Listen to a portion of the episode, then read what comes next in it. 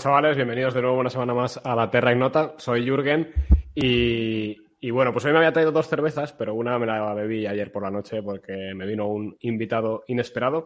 Así que solamente voy a presentar una, pero no sé si se verá, pero pone Words of Wisdom, que significa, bueno, aparte de que es una parte de la letra de, de Let de los Beatles, pues significa palabras de sabiduría.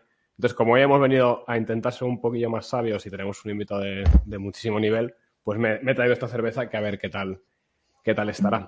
Eh, Pirata, ¿quieres presentar qué te traes y luego ya que Javi presente qué se trae y presenta al invitado? Yo me he traído mi café con leche, pero bueno, hoy tenemos el hashtag, no sé si se ve, se ve trabajo duro, trabajo duro, y vuelvo a mi rincón, vuelve la ilusión, pero ojo, es que vuelve la Rebequita, Javi, te has puesto la Rebequita, tío. Vuelve la Rebequita, vuelve la ilusión. Ya empieza a hacer fresquito por Madrid, así que ya está empezando el otoño, yo creo. Yo me he traído una birra griega que se llama Alfa, es la cerveza más normal en Grecia, sería como nuestra Mau, y está buena, está buena, es una lager del montón, pero buena. Y hoy nos acompaña, como Jorge ya ha anticipado, un invitado de bastante nivel, vamos, de altísimo nivel, que es Miguel Anso Bastos, seguro que la mayoría le conocéis y si alguien no le conoce está perdiendo el tiempo. Eh, es profesor no, en la está perdiendo el tiempo, ¿no? Están aquí conociéndole. Bueno, efectivamente, efectivamente le está conociendo hoy, pero ha perdido el tiempo antes. Y bueno, Miguel Anso es profesor eh, de, en la Facultad de Ciencias Políticas de la Universidad de Santiago de Compostela.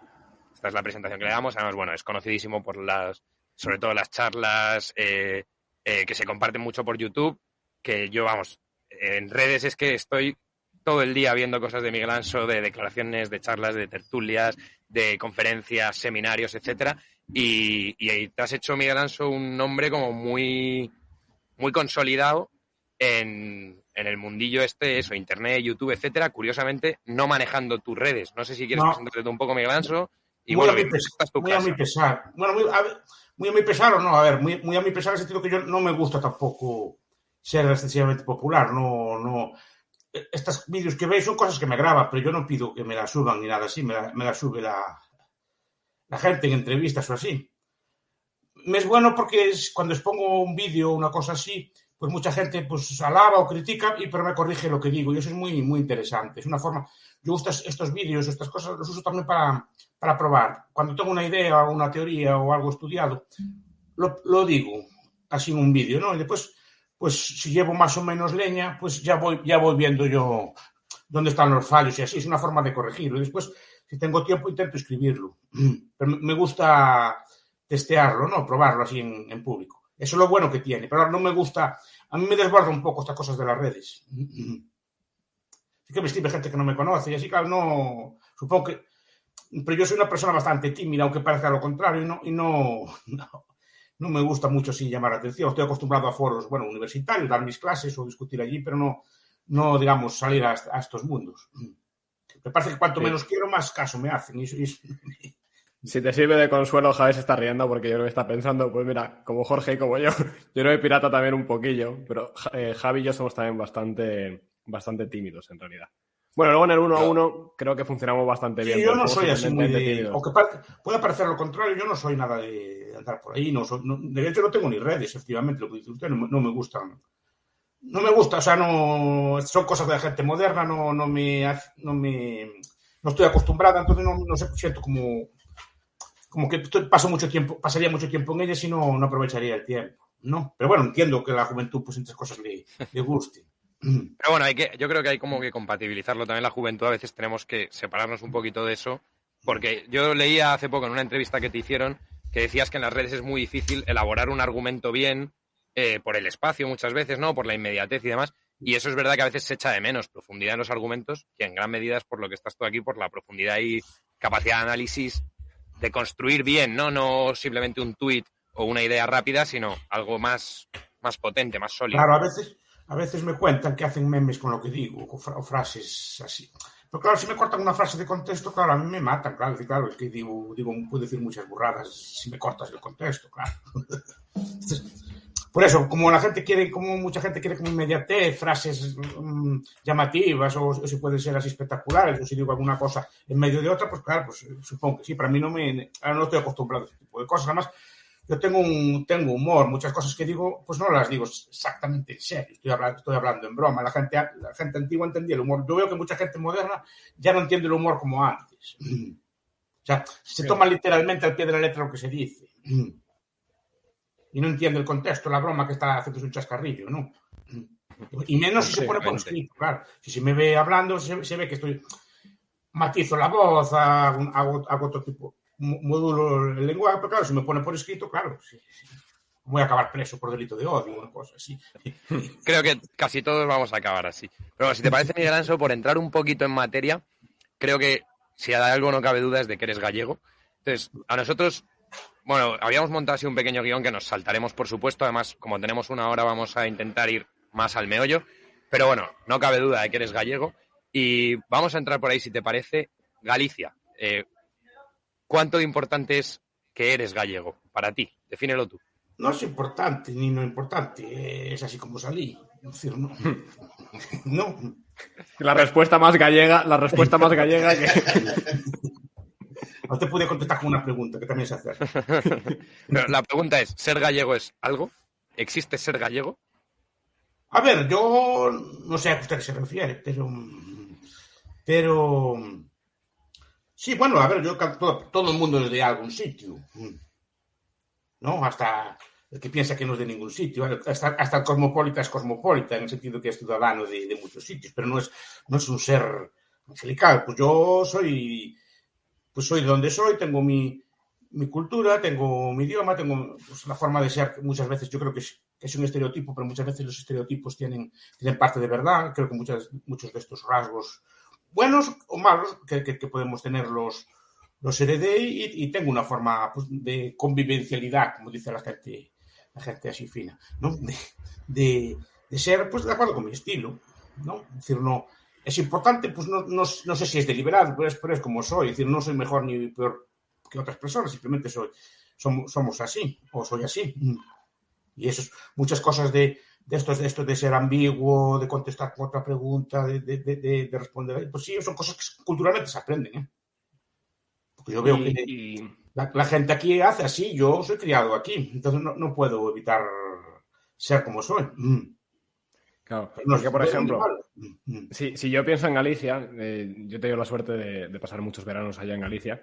Eh, para mí Galicia lo que define un poco a Galicia como tierra es el concepto de, lo, de las aldeas y los castros en su momento, que ya no, no obviamente no existen castros propiamente dichos, pero, pero bueno, sobre todo de las aldeas, ¿no? O sea, como una especie de, gran área donde las comunidades principales todavía siguen siendo aldeas y aldeas que se relacionan entre ellas, muchas que ni siquiera, algunas que incluso legalmente no existen. O sea, yo me acuerdo de veraneaba en una aldea que no, que no existe, o sea, no tiene un estatus jurídico, sino que pertenece a otro pueblo, pero que está muy lejos y con el que no hay relación realmente.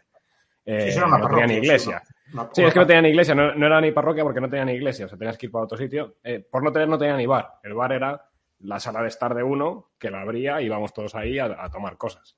Eh, pero bueno, a lo que voy es... Una sí, forma de vivir sí. muy dispersa, por lo menos en el, en el rural. No, claro. no, bueno, no sé si no nos gusta, no nos gustan los núcleos muy grandes de, de, población y vivimos de forma dispersa. Eso puede llevar a cierto individualismo. Está, se discute incluso políticamente no... que dificulta la acción colectiva en muchos aspectos, en, en, en muchos sitios, y lleva pues, a formas de hacer política peculiares y a formas de entender el mundo peculiares, ¿no? Mm. Eso es lo que voy a preguntar. Y por ahí va, sí, por ahí va mi pregunta, claro. efectivamente. Sí, si, si piensas es... que eso ha afectado. Habla tú, por favor. Vale, no, no. Sí, si piensas ver, que. Está discutido. Y no toda Galicia es igual, ¿eh? Cuidado que hay, hay zonas que son, son distintas. Pero, claro, pues si usted vive de esa forma intermedia, es muy difícil. Si hace acción colectiva, normalmente casi requiere un intermediario para todo. Algunos antropólogos dicen que nuestra forma de entender la política que es de forma indirecta, ¿no? Buscamos a alguien que nos represente, que haga los, digamos, los negocios por nosotros, eh, o hacían, ahora cambió mucho, ¿no? Que haga los negocios por nosotros, pues en, pues en la capital de provincia, o en Madrid, o, ahora en la Asunta, ¿no? Pero eh, no lo hacemos nosotros directamente, sino que buscamos a alguien que nos represente, a alguien con capacidad de la mítica figura del, cacique gallego, ¿no? También está, también está en declive como todas las cosas tradicionales. Eso dice que tiene que ver también con los santos, tenemos la tradición de buscar intercesión de un santo, no pedirle a Dios directamente, sino que históricamente pues, pedíamos una cosa a un santo, un favor, o la, cura de una enfermedad, la cura incluso de algún animal, o así, pues buscamos, no buscamos, no directamente a la divinidad, sino que buscamos un santo que nos intercediera. Dicen algunos que de ahí viene, viene esto. No sé si es cierto o no, son, son cosas que se leen en los antropólogos o, o, que se, o que se leen por ahí, pero bueno, algo de cierto es, llevó a, a, una forma de hacer política muy, muy peculiar. Y que dura en parte aún hoy, sí. Y eso, eso también va ligado con otra, otro aspecto ¿no? de Galicia que acabas de comentar, esa espiritualidad de buscar la intercesión de un santo, etcétera, y también la eso, la propia espiritualidad ¿no? de, de, la comunidad gallega o de la gente de Galicia, que va muy ligada también a un catolicismo más tradicional, quizá, o no sé cómo decirlo. Eh, yo sí que noto una cierta diferencia en la vivencia espiritual de la fe de la gente, por ejemplo, de Galicia contra Madrid. O sea, en Madrid, pues la gente va a su misa el domingo, el que cree y practica y todo esto, pero en Galicia lo veo más impregnado en el día a día, en la cultura. No sé si es una sensación. Sí, sí, sí. A ver, sí, porque repito, ya la propia, la religión tradicional gallega, bueno, está hay muchas discusiones también que no me quiero meter en ellas porque, no sé, pues desde Prestiliano en el siglo en el siglo V, me parece que fue, ¿no? Y hasta el día de hoy, pues la Iglesia pues, en Galicia pues, tuvo, una, ciertas peculiaridades, ¿no? En, a, la, a la hora de. En Galicia, como en muchas zonas de, de, de, del mundo, se dio fenómeno de, humerismo, ¿no? Creo que se llama humerismo. Es decir, la idea de, de que la Iglesia Católica incorporó al culto eh, viejas deidades locales. Incluso los, los, los, santuarios están situados en lugares de culto mmm, precristianos. Simplemente la Iglesia se adaptó a ellos, ¿no? Simplemente cambió un poco el culto, pero la forma de entender la, religión es muy, es muy semejante. Es decir, se conservó cierto paganismo, si se quiere llamar así. Eso a Heidegger le gustaba mucho, ¿no? Pero en general de, la, de la cultura católica tradicional. En el sentido de que no hay un dios solo, sino que hay un panteón. Hay muchos, muchos dioses, cada santo tiene su, su advocación, cada santo tiene su, su especialidad, pues unos curan la garganta, otros curan animales, otros, otros curan los males de amor, otros, otros sirven para, para, cada uno sirve para su, tiene su función, ¿no?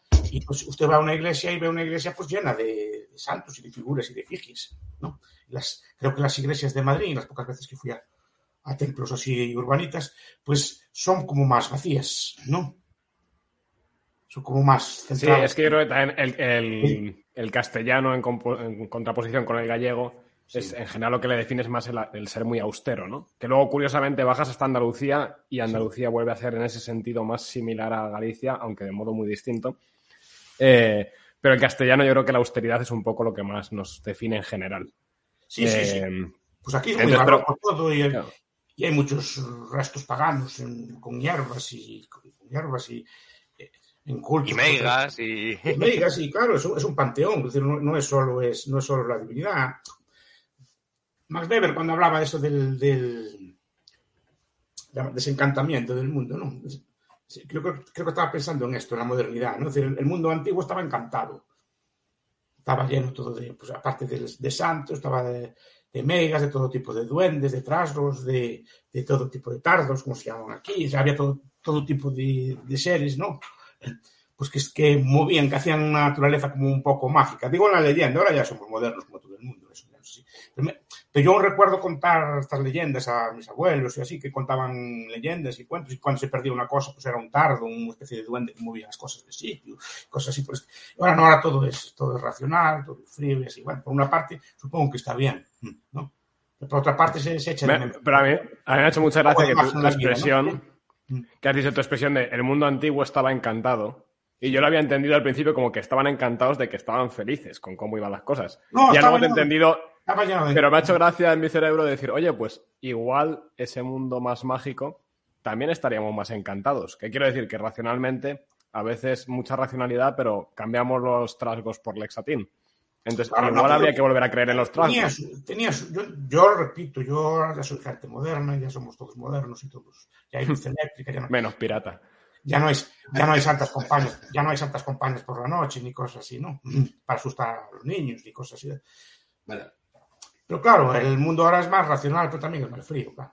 En el futuro vendrán y, y vendrá el, el próximo Ansiogastos del futuro, dirá, bueno, fíjate lo que hacían en el, eh, antaño, ¿no? Y creían en el horóscopo, en el desatín, como ha dicho Jorge. Sí, sí. Bueno, vamos cambiando los santos, vamos sí, cambiando no las, las megas. percepciones modernas, sí. Pero bueno, digo que algo de eso, yo en ese aspecto tengo algo de nostalgia de aquel mundo que yo viví los últimos estos de, de niño, ¿no? Sí, tampoco pero me, me, gustaba aquellas cosas que contaban los, los, todos los rituales y cosas. Había que beber agua de siete fuentes, había, había que, ¿no? Ese tipo de cosas así que, se, que contaban, ¿no? Mm había que quemar la, quemar la sierva de San Juan el día de difuntos para, para espantar las meigas y los migallos y cosas así. Ese, ese tipo de cosas, claro, ahora no, no las hay.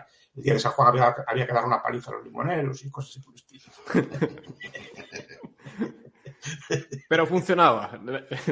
Ya no creemos en eso, pero funcionaba. Se le está pegando el acento gallego a Jorge. Pues, oye, y una pregunta, porque ya hablando de megas y después pasamos a la siguiente sección.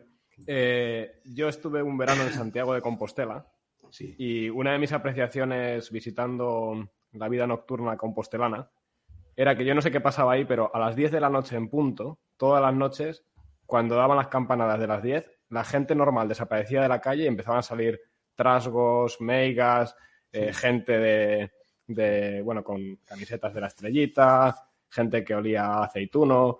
Entonces, eso, es- ¿ese efecto a qué se debe? O sea, ¿por qué en Santiago Ah, de Compostela zona- zona en un minuto cambia el panorama? No, la zona salen- tiene su ecosistema. Ah, vale. O sea, son...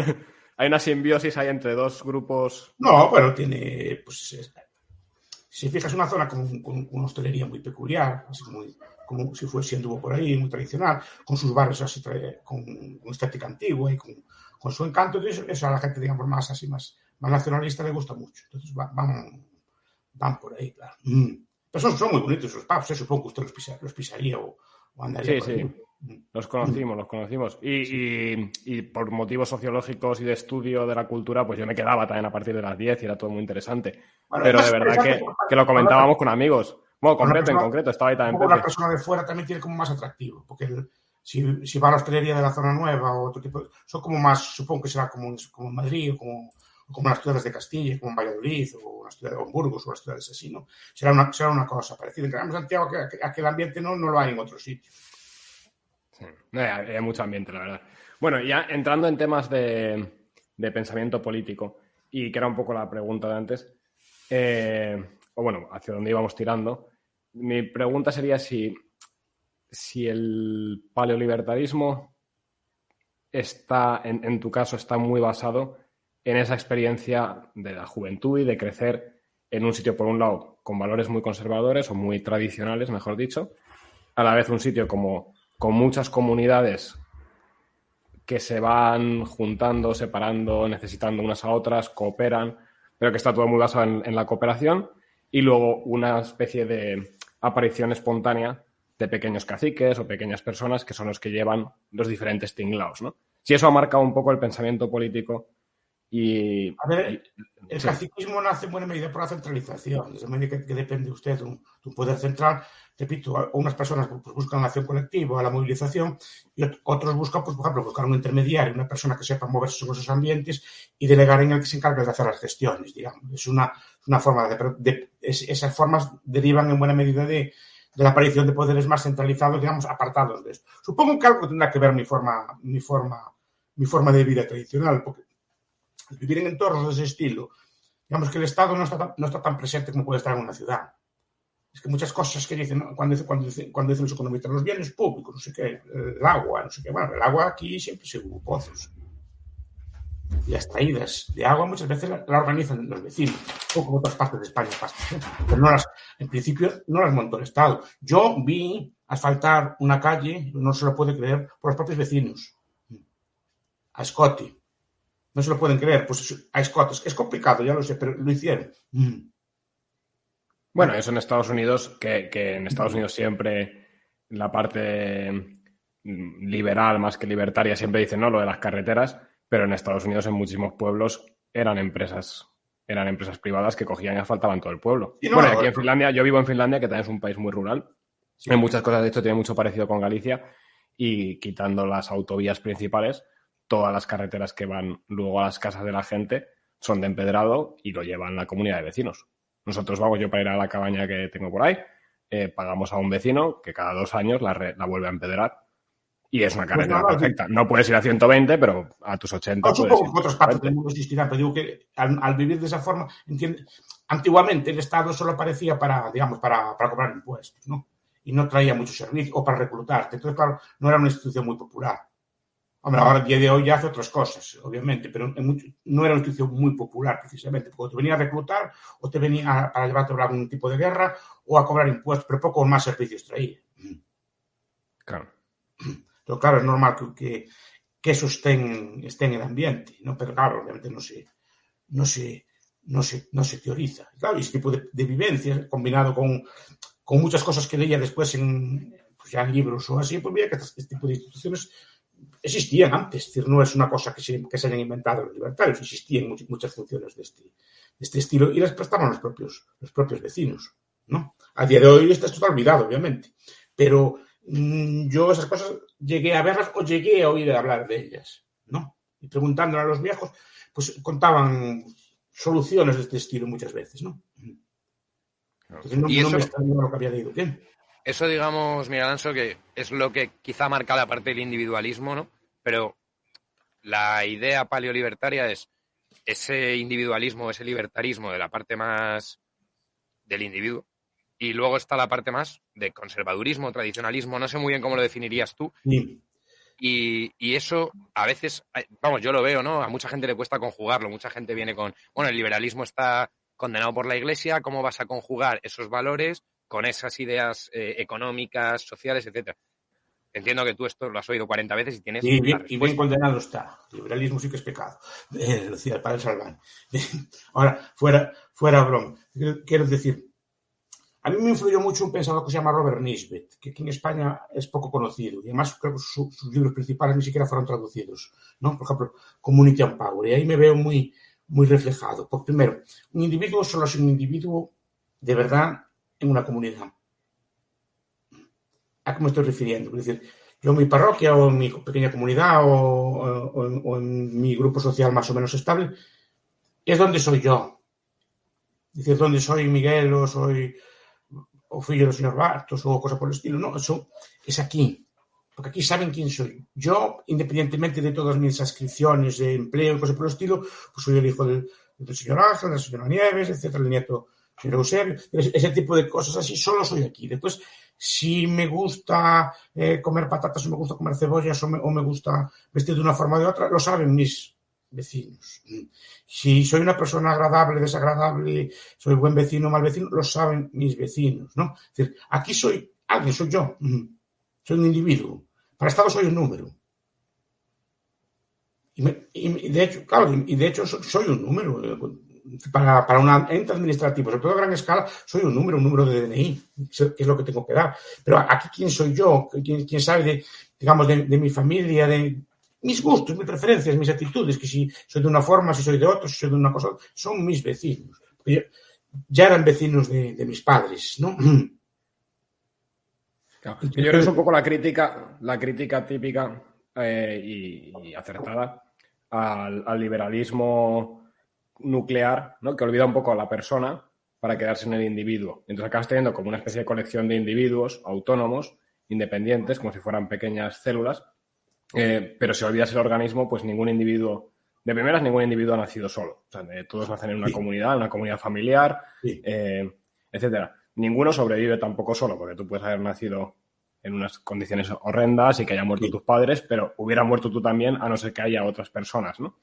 Entonces, es como olvidar ese personalismo, que puede ser un entendimiento un poco más cristiano, eh, de decir, bueno, el personalismo de diferentes personas que están relacionándose entre ellos y que eso es lo que da importancia al individuo, para quedarse solamente en el individuo y decir, bueno, yo mis derechos, yo mis tal, pero que al final está vacío. Si es que un individuo solo es, es un idiota en una isla. Es, que, es que el individuo solo, claro, aquí, aquí pues, a ver, tampoco idealicemos, ¿no? Tiene sus defectos como cualquier otra, esta forma de vida, como cualquier otra forma de vida. Sus defectos y la ciudad tiene muchas ventajas para muchas cosas. Pero aquí yo me siento, pues, un individuo, una persona que sí que soy yo un individuo con mis peculiaridades a eso me estoy refiriendo, que saben que es distinto de los demás, porque mis individualidades aquí son conocidas, son apreciadas o no apreciadas, pero son mis individualidades, saben quién soy, y me tienen cariño o no me lo tienen, pero soy alguien, me explico.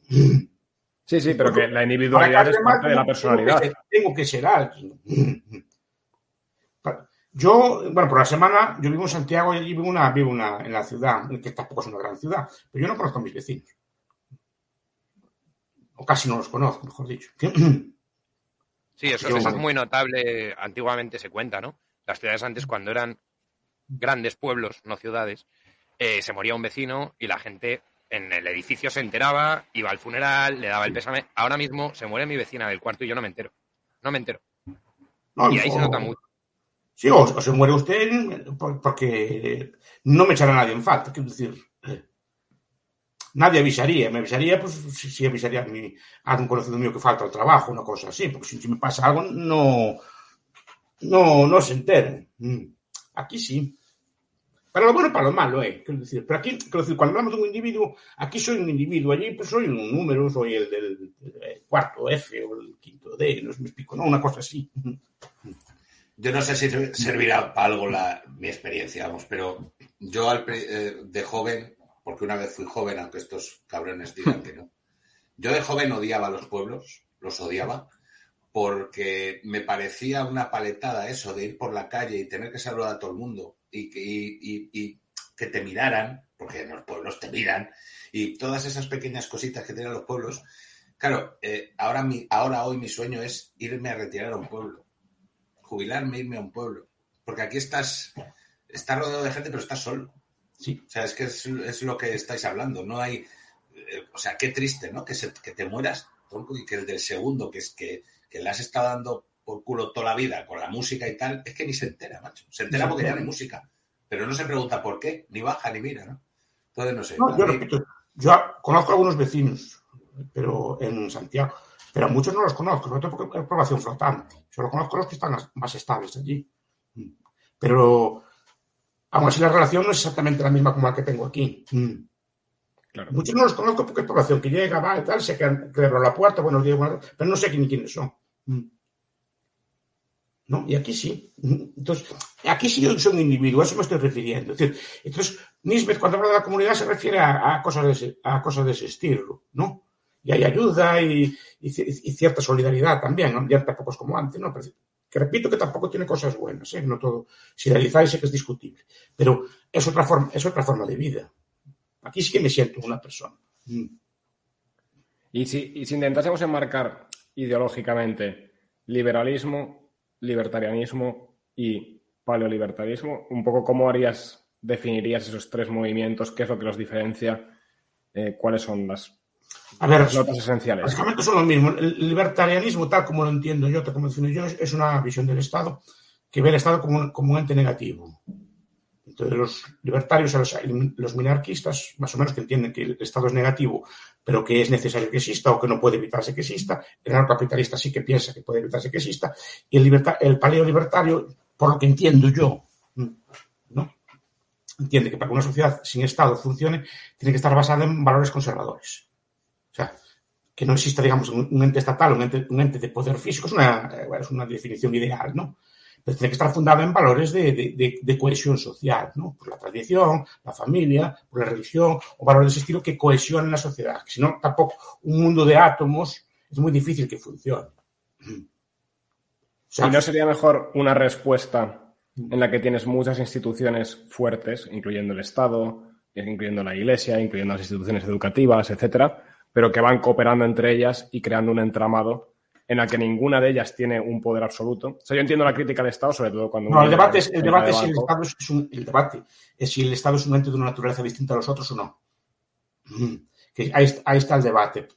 El, el, debate de los libertarios lo que le dirán es que el Estado es, es de una naturaleza distinta porque es un ente que se, que, que, que se basa en el uso de la fuerza para funcionar. ¿no?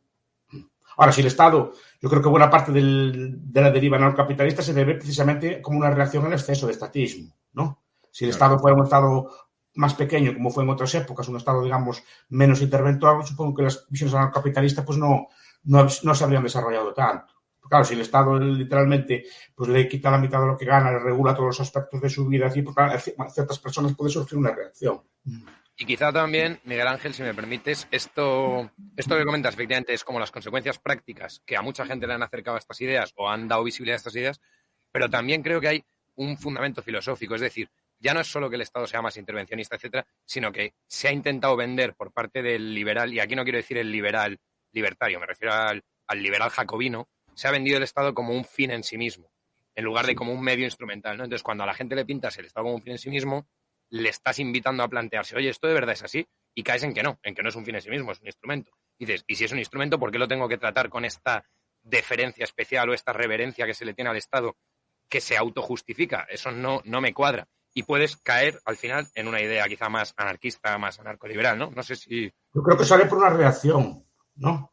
Claro, llega un momento que el intervencionismo puede, puede no solo en el ámbito económico, en el ámbito educativo, en, el ámbito en, el ámbito social, en otro tipo de cosas, claro, no, es, es, es, un ataque constante y continuo. Yo lo veo algo en cosas, a mí a lo mejor me afectan más las cosas pequeñas que las grandes, ¿no?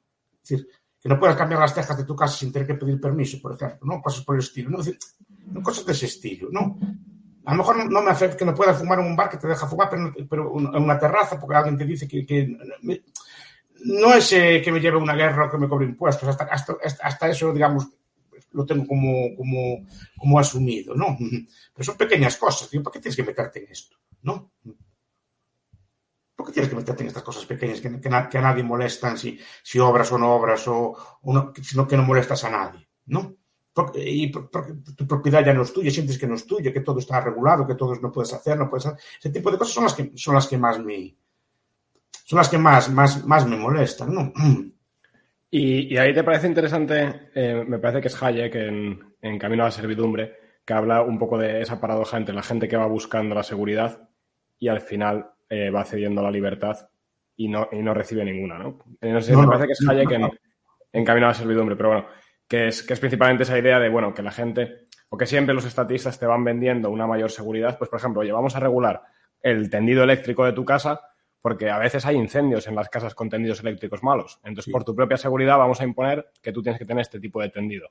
Consecuencia, tú ya no puedes cambiar un enchufe en tu casa eh, porque tiene que ser una persona que tiene que tener ciertas licencias, etcétera.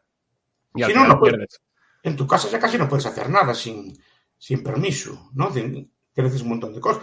Estas cosas ahora, por ejemplo, repito que a mí sé que lo grave son las cosas grandes, obviamente no las comparo, ¿no? Pues una guerra o un totalitarismo así, pues es peor. Pero yo no, yo, no me irrito, por ejemplo, tanto los impuestos, que sé, que sé que a veces pueden ser muy altos o muy bajos, ¿no?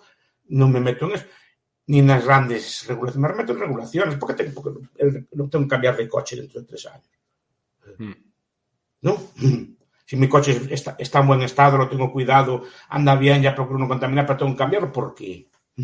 O no me deja entrar en la ciudad. ¿no? Es, es cosas de ese estilo, ¿por qué? ¿No? Es meterse, meterse en la, vida de personas que no se meten con nadie, que, con, con, objetivos que ni siquiera están probados y ni siquiera discutidos, ¿no? Entonces, ¿por qué tenemos que estar toda la vida regulada por todo tipo de, de, de sanciones de ese estilo, ¿no? A mí una cosa que más me irritó fue, fueron las leyes del tabaco, ¿no? decir, no, no, por, no por nada, sino porque ¿el bar de quién es? ¿El bar de quién es? ¿Es del, del, señor del, del, bar o es del Estado? ¿No? ¿Por, qué tiene que regularle eso? ¿Y los pulmones? ¿Y los pulmones de quién son? Pulmones son míos. Claro. ¿Por qué me, porque... Es que donde yo me meto. Un bar. Pero luego. Digo, eso luego, Porque no cambiar mi forma de vida. Y luego está el cinismo absoluto de eh, que te están vendiendo el tabaco y que te están cobrando un 50 o un 60% en impuestos. Sí. O sea, si es tan malo y metes tanto y tal, eh, no lo vendas, tío. Pirata, y, un, y un 500%. No, se un paquete de tabaco en cualquier país con una regulación laxa en ese tema, un paquete de tabaco vale un euro. O sea, tú vete a Rusia, es más, yo tengo aquí un paquete de Rusia. Este paquete de allí en Rusia eh, no me ha valido a mí porque lo ha comprado un amigo, pero bueno, un euro cuando lo compra, cuando lo compra un aeropuerto en duty free, el precio es muy distinto. No, no, tiene impuestos, ¿no? Pero vale, me cobran impuestos, vale, pues esto puedo entenderlo, porque también puedo hacer un par. Pero bueno, deja, habilita unos espacios. Es decir, que no, no dejes. No puedes ni divertirte ya. Ahora estará todo muy sano, pero la, vida, bueno, por lo menos para mí ya no es tan, no es tan agradable como era antes, ¿no? Pues sí, está claro que esa, esa hiperregulación es que es verdad que afecta a todo. O sea, uno lo va pensando durante el día y dices, bueno, es que hay un montón de instancias en el día a día súper básicas en las que esa regulación afecta. Y, luego ya en el mundo laboral mucho más, porque pues, al final mucho del trabajo es estar pensando, oye, esto lo podemos hacer así o no, ah, bueno, está esta regulación, está esta otra, y por supuesto, gente que gana millonadas asesorando a la persona normal que intenta hacer negocio normal y que necesita pagar a alguien para que le diga, no, esto por esta directriz no se puede, esto lo tendrías que hacer a través de esto eh, necesitas rellenar estos formularios.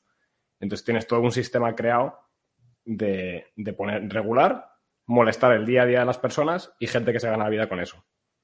Sí, sí, no, creo que es todo, creo que es toda la industria de, de regulación. Pero digo, el tabaco poco me vino a la cabeza, pero son cosas de este estilo, ¿no? Que estás todo, todo el día parece que están pinchando todo el día para, para, para que, no estés, para que no estés feliz. Porque, porque cuando acaban con el tabaco van a ir por la comida, ¿eh?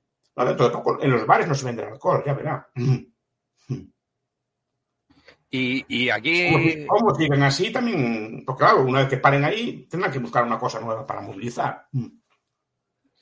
Y ah, nos preguntaban por el chat, eh, Yanire preguntaba, porque claro, estamos aquí hablando de la crítica ¿no? al Estado, etcétera, pero ella nos preguntaba, pues, tu mayor crítica, la mayor crítica que darías al liberalismo español actual. Entiendo que incluyendo el liberalismo todas, todo el espectro, ¿no? Desde el paleolibertarismo, ANCAP, eh, minarquismo, etcétera, al panorama español actualmente, si podrías hacer una crítica. Eh, no, es, no, no, puede hacer una crítica general. Yo creo que se puede criticar a puntos concretos, ¿no? Yo creo que en muchos aspectos, por ejemplo, el liberalismo no va a la raíz. El liberalismo muchas veces es una lucha, por ejemplo, por a ver si nos. Después, no, a ver si desregulamos el precio de la patata o desregulamos el precio del, de la cebolla o, o, bajar un poco, que no se suba tanto el salario mínimo o bajarle dos puntos al IRPF. Creo que la crítica tiene que ser un poco más, más comprensiva, ¿no? Eh, ampliando otros temas y no centrarse solo en lo, en lo económico, porque si no tampoco consiguen lo económico. En lo económico yo digo, ah, a mí me dicen, vas, tú eres un utópico, estás con cosas raras. Y lo soy, eh, cuidado que no estoy diciendo que sea, sea vale, real, tal, lo dices, pues, vale, vale, logros vuestros. Vosotros sois tan sensatos. logros vuestros. Salario mínimo lo subieron, lo subieron como león. Hasta están regulando el alquiler otra vez, intentando regularlo. Eh, ¿Dónde están los logros? Ya del liberalismo ya mínimo, mínimo, mínimo. ¿no? Eh, y después, claro, no, so, no, solo en el ámbito económico, en otros ámbitos, pero claro, si solo te centras en el ámbito económico y el liberalismo es bajar un poquito los impuestos, bajar el impuesto, bajar el IRPF, el, Trump, deflactarlo, pues estamos en una lucha, es, ya bastante seria, ¿eh? no estoy criticando tampoco eso. Pero si solo te centras en eso, no consigues ni eso ni lo otro, porque no, no, no das una visión en el resto de los ámbitos eres muy tal. Después, ¿qué podría hacer? Yo veo que a veces, no todos tampoco, pues digo que, es injusta a lo mejor la crítica, muchas veces son muy jacobinos. Yo creo que quien compra el paquete muchas veces compra el paquete entero. Parece que ser liberal hay que defender así como un Estado muy centralista y, y otro tipo de funciones. Por ejemplo, en, en otros ámbitos como la política exterior, en cambio, tampoco son nada liberales. ¿no? sino que también son muy intervencionistas a veces. Yo Lo veo incluso en el liberalismo hispano. ¿Qué? Desde mi desconocimiento de toda la teoría política, hoy, estoy, hoy vengo aquí de oyente, casi, porque, pero bueno, como tengo que, un ego, un ego enorme, tengo que entrar. ¿Es posible, es posible que en la actualidad eh, pueda haber un partido político que sea puro? Es decir, eh, el Partido Liberal o el Partido Comunista o el Partido Socialista o el Partido Popular pueden ser puros en unas esencias eh, liberales o socialistas o es mucho más fácil ahora mismo coger un poquito de cada ideología e irlo metiendo en el, en el ideario de, de, cada partido? Yo creo que no, yo creo que no pueden ser. Pero si quieren aspirar a, a jugar al poder, claro. El poder tiene, jugar a las elecciones y jugar a la política tiene sus reglas y, tienes que abandonar pureza por el camino. Y, y yo lo entiendo, cuidado que no estoy criticando aquí a quien hace política, intenta hacer cosas porque ya bastante, ya bastante hace, no, no, es esa mi, no es esa mi crítica. Yo soy así, como dicen los de la nueva derecha francesa, soy, me gusta la, la metapolítica, ¿no? No la política. Me gusta, pues, discutir, más que nada, ¿no? Si tengo razón, repito, y, y hablar con otras personas, y como estoy hablando con ustedes, discutir ideas, pro, proponer propuestas y, y, y, aprender, simplemente hacer propuestas. Sí, sé que es una propuesta vaga o de, de, de persona poco activa, ¿no? pero me gusta eso, ¿eh? crear, crear un marco de, de, de, discusión. Ese marco de discusión después, si funciona o, o, tiene ideas positivas o tiene ideas interesantes, se puede trasladar, digamos, al, al, juego político. Digamos que es la idea un poco como del think tank, ¿no? Por decirlo de alguna sí, manera. Sí, de, pensar cosas. Eh, nuestro labor al no estar en la política, precisamente podemos decir cosas extrañas, extravagantes, etcétera, como no, no van así, pero sirven para discutir y sirven para, para mejorar, para mejorar, mejorar o dar ideas sobre temas, sobre qué posibles soluciones se pueden dar, o qué soluciones hubo en el pasado, o qué soluciones podrá haber en el futuro. Ideas de este, este estilo, ¿no? Y, y, hablando de discutir y de pensar sobre ideas, nos han preguntado bastante por el chat eh, a lo largo de toda la charla eh, nos lo ha preguntado Acon, nos lo ha preguntado Bernal Díaz del Castillo. opinión, bueno, y nos lo han preguntado, perdón, también Talaverano y, eh, bueno, y lo tengo por aquí, perdonad, da igual.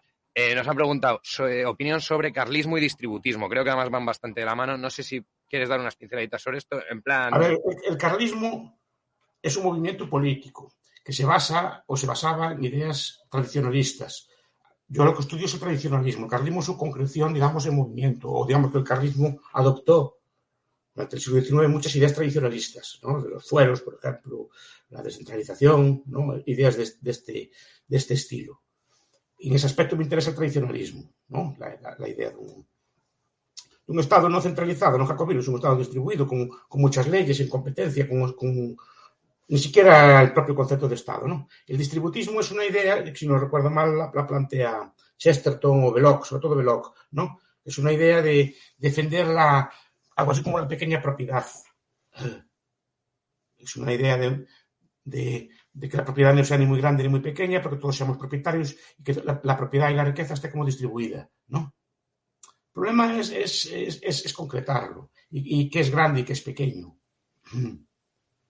Lo que pasa es que eso, Miguel Ángel, yo, yo, lo que entiendo, perdón que, que te entra aquí un poco al juego, pero con el distributismo es que es complicado porque por, simplemente porque es relativo a los tiempos.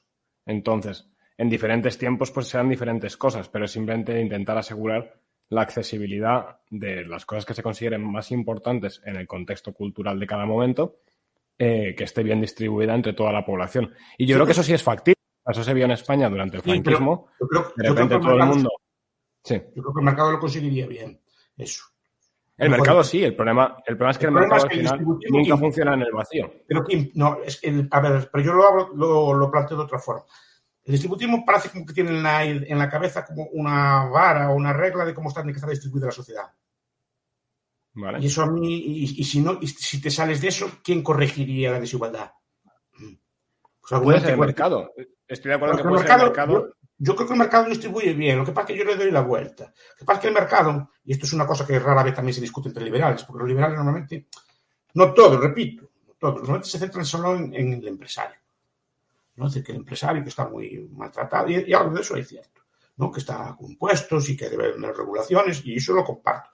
Pero no se ve también la parte contraria, que el Estado muchas veces apoya a las grandes empresas. Y las grandes empresas en muchas ocasiones, muchas de ellas, no todas tampoco, pero muchas de ellas, son grandes porque el Estado las apoya, porque el Estado las subvenciona, porque el Estado las privilegia, porque el Estado les da, eh, les, elimina, les, elimina, la competencia si, si, es necesario, a través de regulación o tipo de cosas. Y eso no se ve.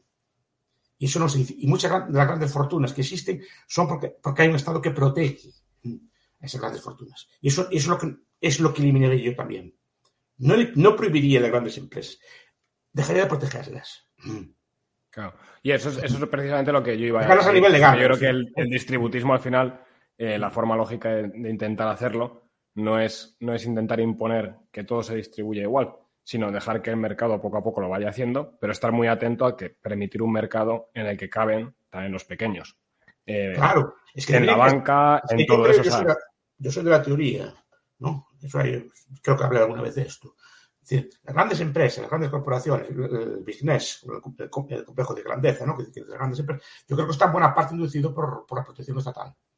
Por supuesto. De hecho, yo creo que es, eh, disculpe Miguel Ángel, pero es que creo que es un, Miguel Ángel, perdón, eh, que es uno de los grandes puntos en los que libertarios y la izquierda hablan en paralelo y no se entienden. O sea, que cuando la izquierda está criticando al capitalismo, sobre todo está criticando a eso, bueno, la izquierda tradicional, no la de ahora que, que es la izquierda TikTok. Pero la, la izquierda tradicional que, que, criticaba el capitalismo está, está criticando más o menos lo mismo en muchas cosas que está el libertario criticando en lo que está haciendo el Estado creando monopolios. Y se hablaban en, como si fueran los mayores enemigos y en medio tienes a esos neoliberales forrándose a base de poner esa claro. regulación que les hace hiperricos.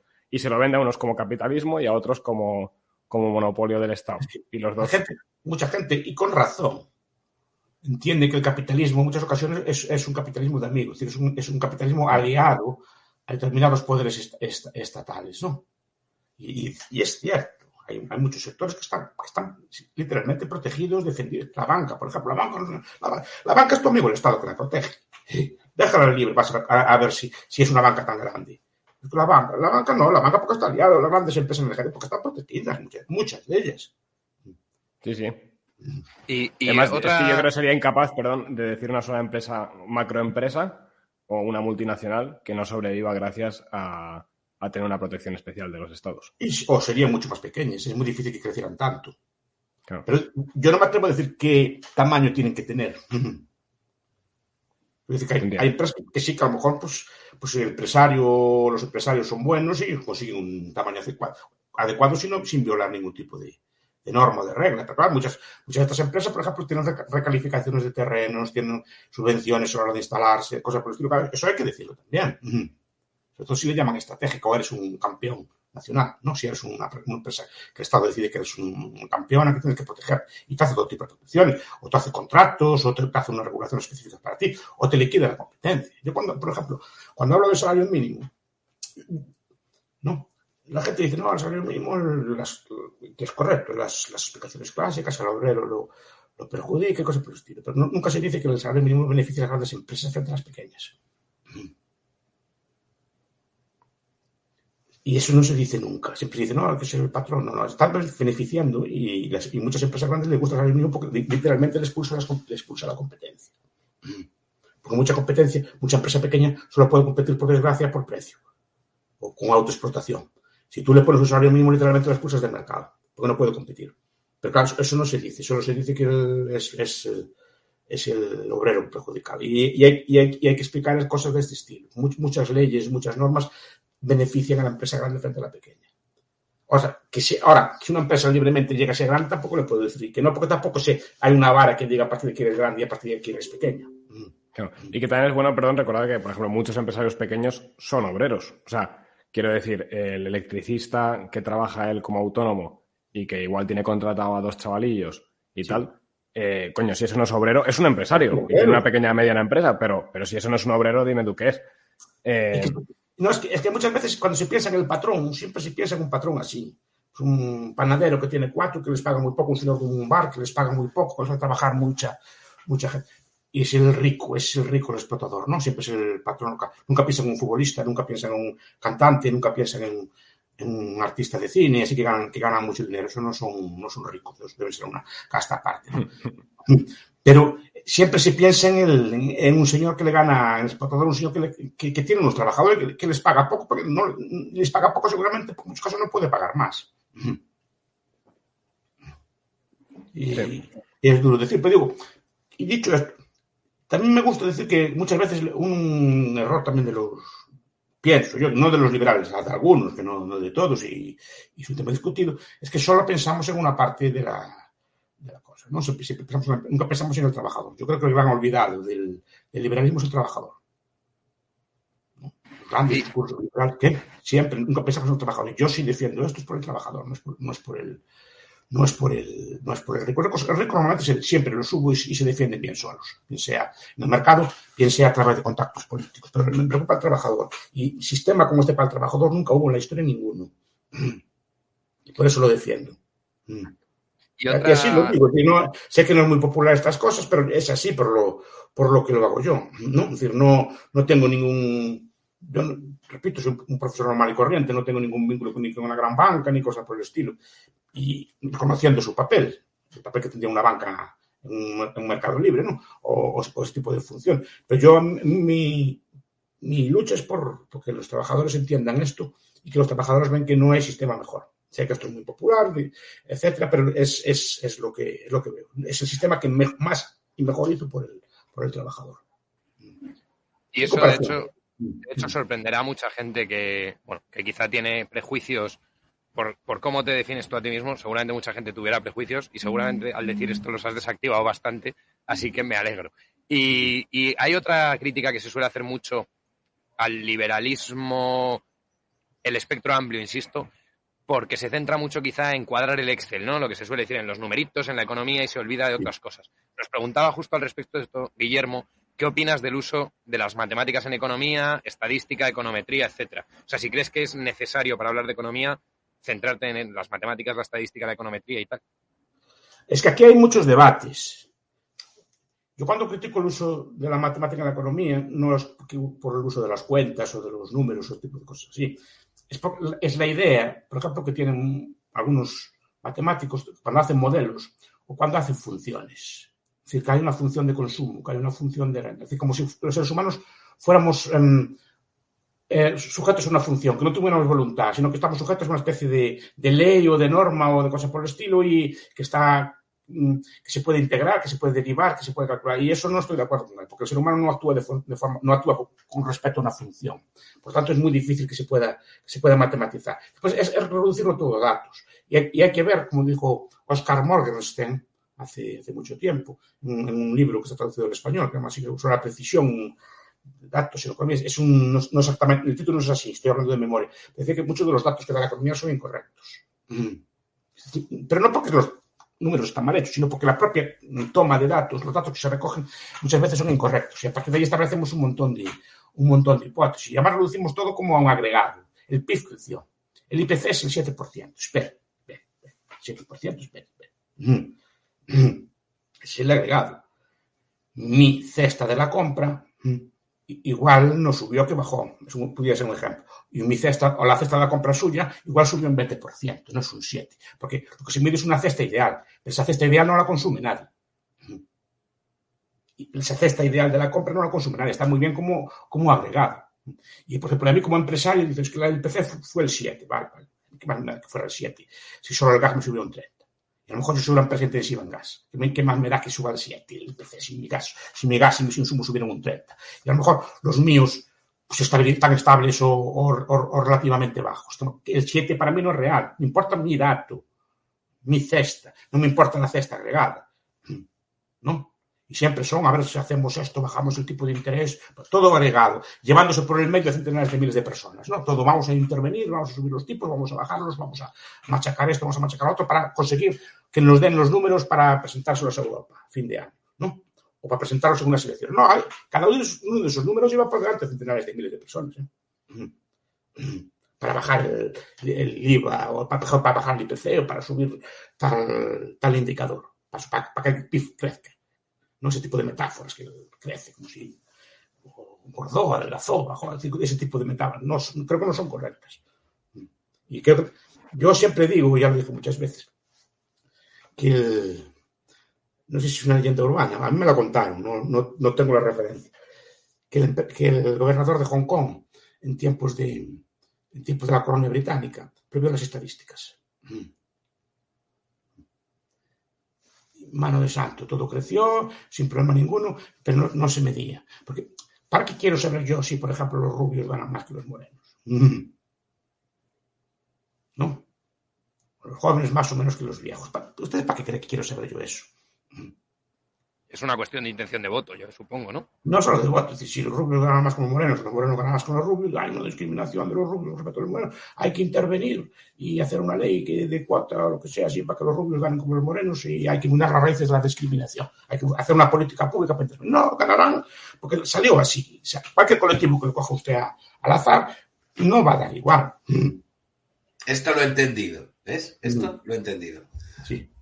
Es, que es el clásico problema de la correlación y la causalidad, que la gente no, no entiende que son cosas distintas, ¿sabes? Claro, pero digo, pero, pero, muchas veces no se ve que cuando hacemos cómputos de este estilo, deliberadamente estamos ya creando una especie de conflicto. Porque cualquier colectivo que coja los altos y los bajos, los gordos y los flacos, seguramente le da diferencias. No sé si muchas o pocas, pero es difícil que no le dé, por, por, por muchos motivos. ¿No? Entonces, empezamos con cosas de este estilo, podemos encontrar fuentes de discriminación muchos sitios. Y entonces, en, Hong Kong, pues el barrio de Kowloon gana tanto y el otro barrio gana menos. Entonces, hay, no sé qué, está un barrio que explota al otro barrio, cosas por... Ya hay que hacer una redistribución de, de rentas y de impuestos. No, déjalos que cada uno vaya a su aire. Fue lo que hizo. La leyenda dice que, Hong Kong fue de maravilla con esa política. Y evitó un montón de conflictos. Mm.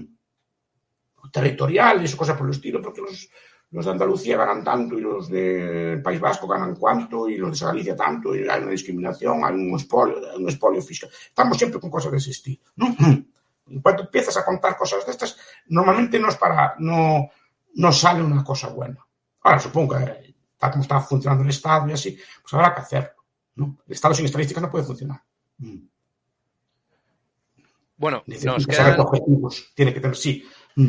No, no, no, perdón, perdón, Miguel Ángel. No, no No, quería no. cortarte, disculpa. Que necesita tener objetivos, necesita tener como, a ver, esto está desigual por algún motivo, este colectivo y este otro, pues tienen diferentes cálculos, hay que corregirlo.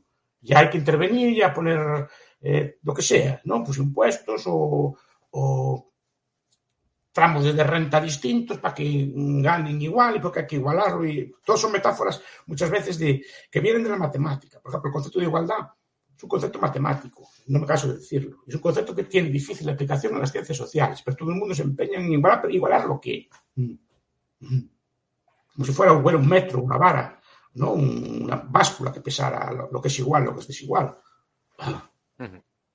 Sí, es. Pero claro, desde el momento que empiezas a medir cosas, ya tienes un, un objetivo de intervención. Ya hay que corregir esta disfunción. Porque se supone que es una disfunción, claro. Porque no todo el mundo no, no es exactamente igual, no gana exactamente lo mismo, no vive exactamente igual, pues ya tiene que haber algo que falle. Y hay que corregirlo. ¿No? Bueno, nos quedan apenas cuatro minutos de, de charla, habíamos quedado en hablar una hora. Voy a meter solo una pregunta del chat. Lo siento Sí. por todas las demás porque no nos va a dar tiempo y había muchas preguntas, mucha gente que tenía ganas de saber cosas, pero bueno, esto queda aquí como idea. Si algún otro día quieres pasar otro rato con nosotros, Miguel Ángel, estamos Pasaremos. encantados y así haremos las preguntas que nos quedan. Voy a hacer solo una, porque además es de tu tierra. Nos pregunta Mel eh, sobre la política de Galicia y cuál sería la clave en un candidato para triunfar políticamente en Galicia. Me pregunta eso y después de eso te voy a hacer yo una pregunta nada más y ya nos vamos. Hombre, claves hay muchas. Yo creo que entender bien al país. Y el país es como es. Mm. Yo creo que los que ganaron en Galicia es porque entienden bien, entienden bien cómo es la mayoría del país, mejor dicho. Entonces yo creo que la clave es esa. Pero no hay una clave, no hay una ley de esto. Puede haber candidatos con características distintas. Por ejemplo, Fraga era de una forma y Feijóo era de otra. Mm. Y Tourillo era de otra. Pero, pero más Fraga y Feijóo, digamos, que son los que gobernaron mucho tiempo, pues, pues tenían caracteres distintos, pero creo que entendían los dos bastante bien al, al país. Y cualquier gobernante de cualquier partido que quiera gobernar en Galicia tendrá, que cono- conocer bien ese país. Y el país, ser, saber esto, repito, si somos así, amigos, no somos de una cosa ni de la otra, ni es bueno ni es malo, así, pues esa cosa hay que, hay que transmitirlas también. Y adaptarte un poco al carácter del país. Y de luego Bastante no gallega cosas- la respuesta también, ¿eh? no, traer, no, no querer importar cosas de fuera, sino que adaptarte a, a cómo es tu, tu país, no querer ser como otro y así. Tú tienes tu país, tienes que. Pero lo aplico a todos los pueblos, ¿eh? no, solo a, no solo a Galicia. ¿Y cuál es la Bien. última? Nada, y ya para terminar, eh, como nos quedan dos minutos, en dos minutos me ha pedido Benja que te salude de su parte, también nos lo ha pedido Siki, nuestro amigo Borja, pero Benja me ha pedido que te salude de su parte, que te dé, que te recuerde algo sobre un prólogo y que te pregunte qué te pasa con la playa. Ay, a mí no. A ver, obviamente a cada uno no tengo nada en contra de la playa. Yo a mí no me gusta la playa. Mm. No me... Playa es una. Es una, según la leyenda, la puso de moda Coco Chanel en los años 20, que puso de moda estar moreno. Pero, por ejemplo, en- entonces, desde entonces el, paisaje de playa y todo se, pues, se, se alteró sustancialmente. Antiguamente en Galicia, la playa era para los hijos que estaban aquí migrados, los terrenos de playa, ¿no? Son terrenos que normalmente no valen para nada, o no valían para nada. Entonces, se los daban a los hijos emigrados o a los hijos vagos que no, que no trabajaban la tierra, ¿no?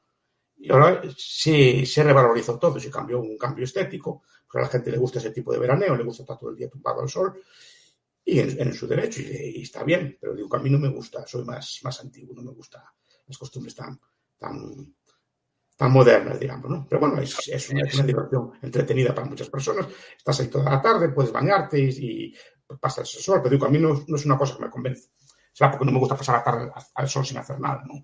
Pero yo entiendo que hay personas que sí que, que disfrutan, disfrutan y disfrutan mucho con eso. Mm. Miguel Anso es, es paleo hasta para veranear, macho, como Dios manda. Pues con esto, si os parece, nos vamos a despedir. Te emplazamos para repetir algún día, Miguel Anso, y poder responder el resto de cosas que se han quedado en el tintero.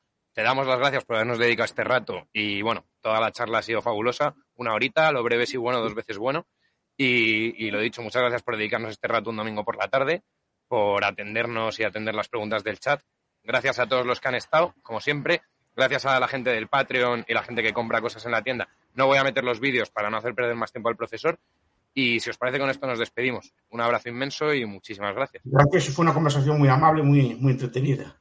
Espero, espero que les haya gustado. Gracias Sí, por, por muchísimas gracias. Muchísimas gracias. Hasta luego, buenas tardes. Hasta luego. Hasta Hasta luego. luego.